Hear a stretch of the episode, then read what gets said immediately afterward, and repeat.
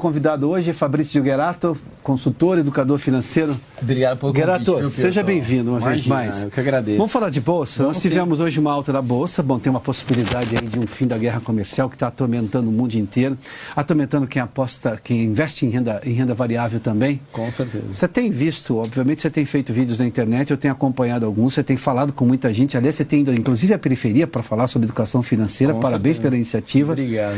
As pessoas estão cada vez mais interessadas em bolsa de valores, é? É, o brasileiro ele tá vendo que ele vai ter que sair da zona de conforto dele, né? Qual que era a zona de conforto? A tal poupança. Por quê? Porque é fácil.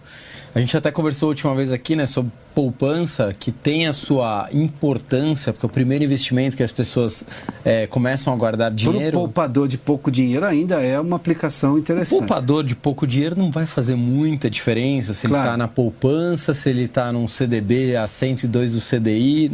O investidor de pouco dinheiro ele tem que se concentrar na disciplina. Claro. Guardar dinheiro sempre, ponto final.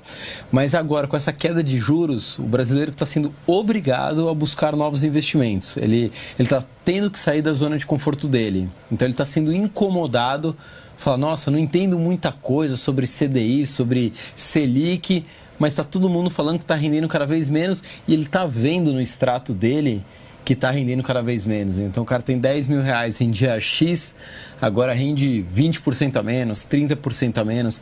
Então ele está vendo isso. Agora, dá para ter perfil seguro no mercado eh, de bolsa de valores? Para achar ali aquele grupo de ações que você eh, não corre tanto risco assim? É, o que a gente chama são as blue chips, né? São as empresas grandes. Petrobras e tal. Eu chamo de peso pesado de Ibovespa aqui. Exatamente. Que tem maior peso. Tem o maior peso no índice, que é o, que é o índice Bovespa. Renda variável é risco. Mas a- aí é que a gente fala muito. Às vezes o mais arriscado é você não correr nenhum tipo de risco. Isso é muito arriscado quando a gente fala do nosso dinheiro. Então, um risco moderado, controlado e diversificado, ele é importante na vida do investidor. É o que a gente está falando. A taxa de juros está caindo, deve continuar caindo cada vez mais. Então, cada vez aquele brasileiro que se acostumou também com ah, 100% do CDI é melhor que a poupança, é melhor que o Tesouro Selic. Vai continuar sendo sempre melhor que os dois, mas cada vez o 100% vai ser menos 100%, porque a taxa de juros está caindo. Invariavelmente, a gente terá que ir para renda variável, que é a bolsa de valores, não vai ter jeito. Gerato, qual é o percentual para um investidor novo de bolsa que você sugere do capital que ele pode investir, ou seja, Uhum. que ele pode correr algum risco? Qual é o percentual para ele começar de forma segura até compreender exatamente o tempo de bolsa?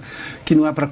Day trade é uma coisa para profissionais, Sim. não é todo mundo que ganha dinheiro. Aliás, é uma parcela ínfima de Pequena pessoas que, que ganham. ganha, Você tem que exatamente. ter paciência, o dinheiro tem que Sim. ficar lá um tempo e tudo Sim. mais. Até você pode ganhar dividendos das empresas, se Claro. tiverem lucro e tudo mais. Qual é o percentual que alguém tem que começar a investir em bolsa, na sua opinião? Eu acho que assim, a gente tem que começar do começo. Então, imagina aquela pessoa que acabou de sair da poupança, está descobrindo agora o mundo dos investimentos. Ela não vai colocar um percentual de 50%, 40% em renda variável pelo seguinte: ela não está pronta emocionalmente para a renda variável. Por mais que ela já tenha entendido, ela estudou muito. Assim que a bolsa der uma queda ali em um dia. 3,5%. Põe um 4%, solavanco qualquer que no dia seguinte se recupera, mas ela vai ficar 24 horas desesperada. E aí é capaz dessa pessoa pegar e retirar.